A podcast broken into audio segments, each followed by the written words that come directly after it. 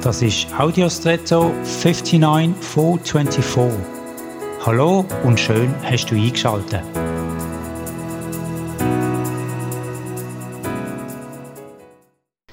Bist du Brillenträger oder Trägerin? Angenommen, du wärst es.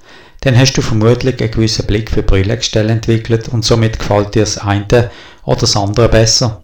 Oder du siehst eins bei jemandem, was super gut aussieht und denkst, oh, das möchte ich auch für meine nächste Brille. Und dann probierst du es und bist vielleicht enttäuscht, weil es bei dir gar nicht annähernd so gut aussieht. Das gleiche Phänomen passiert mit Kleidern, Frisuren und anderem mehr.